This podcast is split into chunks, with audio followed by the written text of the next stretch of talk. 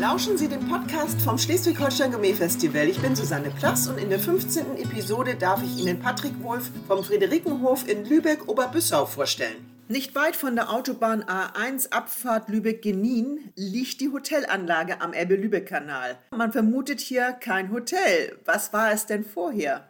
Der Gutshof Friederikenhof ist 1857 hier in Oberbüssau gebaut worden und zwar als klassischer Dreiseitenhof. Diente damals als landwirtschaftlicher Betrieb mit zwei Scheunen und dem Gutshaus direkt in der Mitte. Wann wurde denn aus dem Bauernhof eine Hotelanlage mit den Restaurants? Mitte der 90er kaufte die Familie Meyer, ein ehemaliger Zahnarzt aus Berkentin, die herunterkommende Hofstelle auf und gestaltete das komplette Anwesen um. Angefangen damals mit dem Gutshausgebäude, welches dann relativ schnell das Restaurant beherbergte und links und rechts die Scheunen wurden halt umgestaltet für Zimmer, Konferenzräume und Rezeption. Der letzte Bauabschnitt war eigentlich die linke Scheune, die dann auch erst 1999 fertiggestellt und in Betrieb genommen wurde. Der Friederikenhof ist ein Geheimtipp. Was macht den Charme dieses Ensembles aus?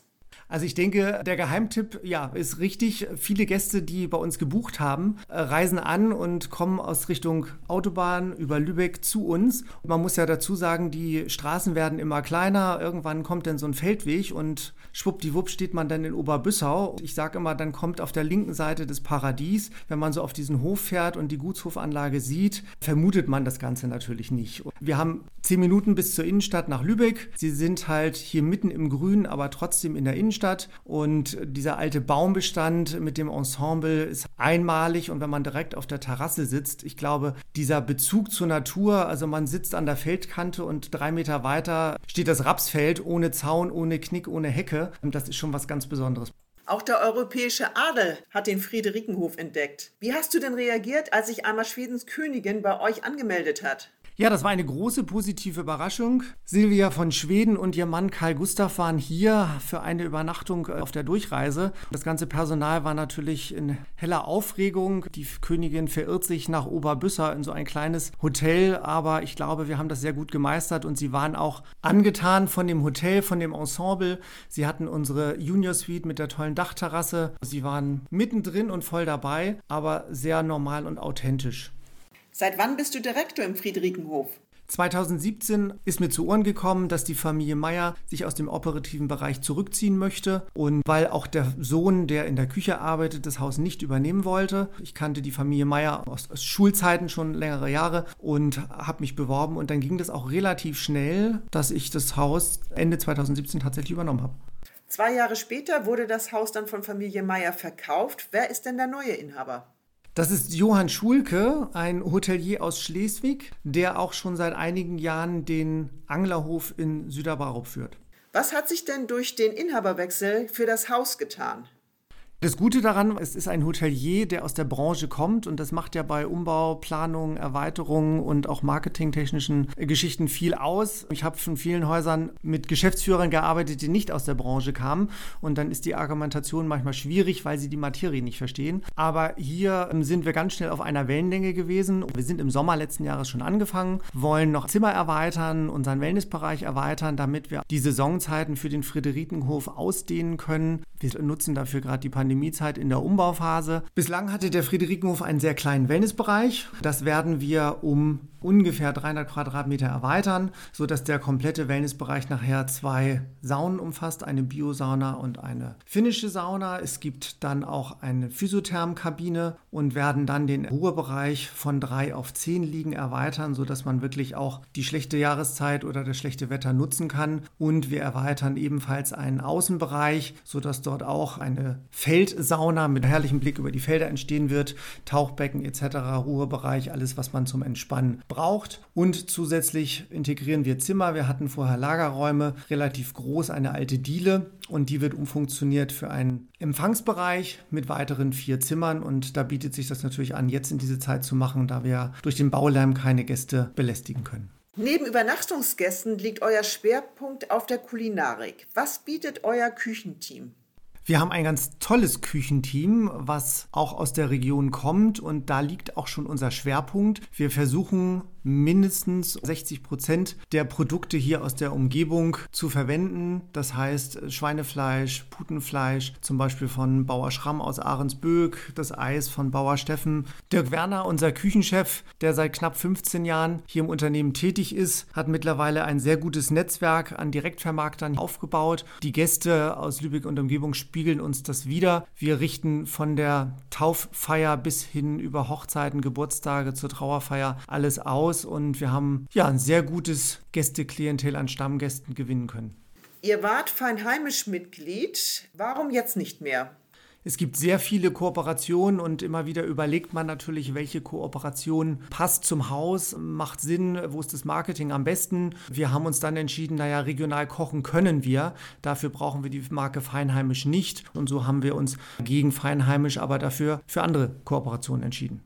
Ihr seid seit längerem Mitglied beim Schleswig-Holstein Gourmet Festival. Was bringt euch diese Kooperation? 2017 bin ich in den Friederikenhof gekommen und 2018 habe ich dann auch schon die Bewerbung beim Schleswig-Holstein Gourmet Festival abgegeben. Wir durften dann auch gleich im selben Jahr mit einsteigen. Ich finde das eine ganz tolle Kooperation mit tollen Veranstaltungsreihen. Wo hat man die Möglichkeit, solche Köche auf hohem Sternenniveau zu einem guten Preis kennenzulernen? Und im ersten Jahr konnten wir Michael Kempf, einen Zwei-Sterne-Koch aus Berlin, für den Friederikenhof gewinnen, der auch gleich seine eigene große Fangemeinde mitgebracht hat. Und und im zweiten Jahr den Herrn Rainer Gassner aus Dänemark, der natürlich auch dänische Gäste hier in, nach Schleswig-Holstein mitgebracht hat. Und dieses Jahr dürfen wir Rolf Fliegauf begrüßen. Und wenn man mal ehrlich ist, für 155 Euro ein oder zwei Sterne Köche mit fünf Gänge inklusive korrespondierender Getränke sind es schon sehr gute Preise bei wirklich Top-Produkten. Ein Benefit ist in erster Linie, dass der Friederikenhof bekannter wird. Wir dadurch natürlich auch nationale und internationale Gäste nach Lübeck bekommen, die über das Gourmet-Festival aufmerksam geworden sind und ja, zum Friederikenhof reisen. Zweiter Benefit ist, dass das Team um Dirk Werner, das heißt seine Sous-Chefs Moritz Meyer und Heiko Engel, auch sehr viel rausziehen können. Sie können andere Techniken kennenlernen. Sie haben andere Einblicke in Sterneküchen und können sich für die eigene Karte Anregungen abgucken.